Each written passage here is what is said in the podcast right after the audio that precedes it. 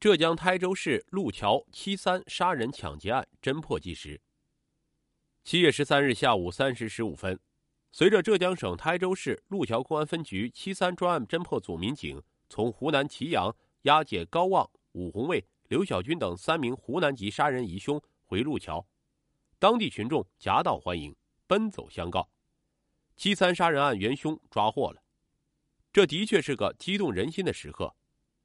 路桥区委副书记马建明、区委常委、区公安分局局长周兴耀为迎接慰问凯旋而归的专案组民警，顶着炎炎烈日，在刑警大队门口站立了多时。专案组民警一下车，马建明副书记立即迎上前去，和他们一一握手。我代表区委、区政府和全区人民向你们表示衷心的感谢，你们辛苦了。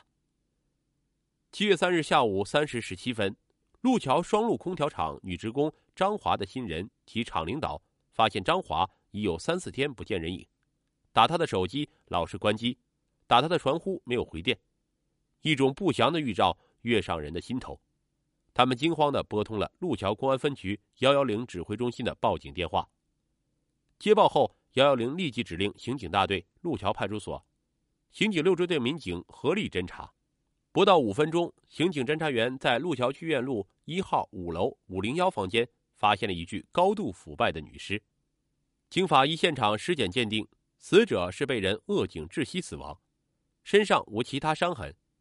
当天，路桥公安分局抽调刑警大队、路桥派出所、刑警六中队等单位三十余名精干力量，组成专案侦破组，由分管刑侦副局长王从志、刑警大队长沈云才任正副组长。负责此案侦破工作。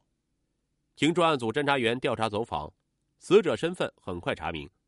死者正是路桥双路空调厂女职工张华，三十一岁，独身，宁波市镇海区人，系长期租住在剧院五零幺房间。随后，台州市公安局刑侦支队长应中华带领侦缉人员赶到路桥指导案件侦破。种种迹象表明，这是一起重大凶杀案。剧院路一号这幢楼房地处路桥繁华路段，五楼房间属宾馆式结构，共有十间房间。除死者张华租住五零一房间外，其余九间均被浙江节日灯总厂的外来员工租住，来往人员相当复杂。七月四日凌晨二时，各调查小组在刑警大队会议室汇总工作情况，从现场勘查及案件的综合情况分析，专案组领导认为。此案系奸情纠纷引发杀人或谋财杀人两种可能性较大，起码可以说，犯罪嫌疑人对现场情况十分熟悉。现场勘查中，侦查员发现死者生前使用的手机等物去向不明，使此案谋财杀人疑点升高。从侦破的角度看，尸体高度腐败，证明作案者有充足的时间逃离现场，给此案的侦破工作带来难度。现代交通工具十分便捷，汽车、火车、的士等，使接到报案的侦查员赶到现场。犯罪分子有可能早在几天前就已经离开这座城市，汇入茫茫人海之中。没有具体的因果关系，没有明确的嫌疑对象，杀人疑凶究竟潜藏在何处？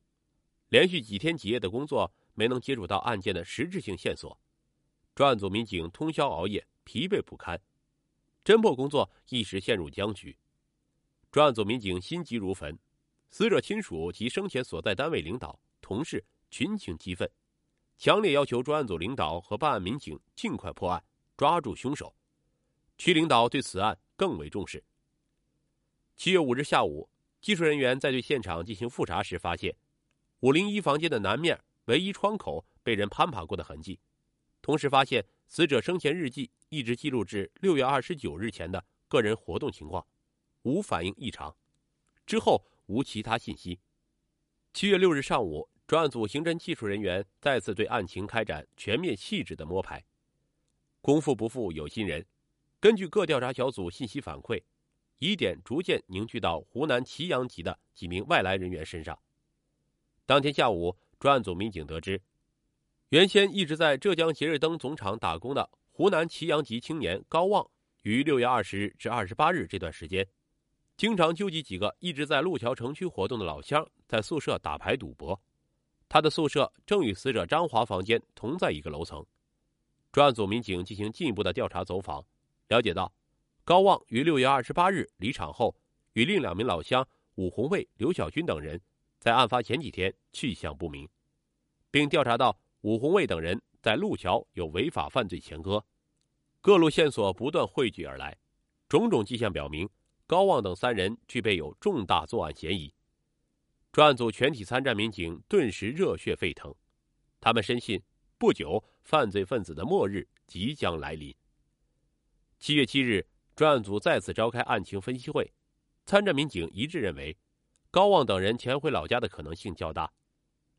当晚八时，沈英才大队长带领梁查增、徐晨杰、管康福等四名刑警火速赶往湖南祁阳缉捕。两辆警车经一天一夜两千多公里的颠簸。于七月八日夜十时到达湖南祁阳，缉捕人员为何一眼，立即联系当地刑警大队、派出所民警配合，暗中派人进村打听情况，证实高旺、武红卫、刘小军等三人在该村一朋友家中吃晚饭时喝过酒，现可能仍在其朋友家中睡觉。七月九日凌晨二时，专案组侦查员悄悄地包围了高旺等人的住处。正在熟睡中的高旺、武红卫、刘小军等三名疑凶，同时被从天而降的民警擒获。专案组侦查员即在湖南祁阳对高旺等三疑犯开展审讯，充分运用政策攻心、艺术审讯的谋略，终于迫使三疑犯最后一道心理防线崩溃，交代了为谋取钱财，于六月二十九日深夜爬窗入室，至被害人张华房内，采用恶欲手段，残忍的杀死张华。抢走其身边摩托罗拉二六八八型手机一只，现金两千元后逃离现场，一起悄悄潜回老家的犯罪事实。至此，这起侦破难度较大、性质恶劣、社会影响极坏的杀人抢劫案，在路桥警方的艰苦努力和湖南祁阳警方的大力协作下，全案成功告破。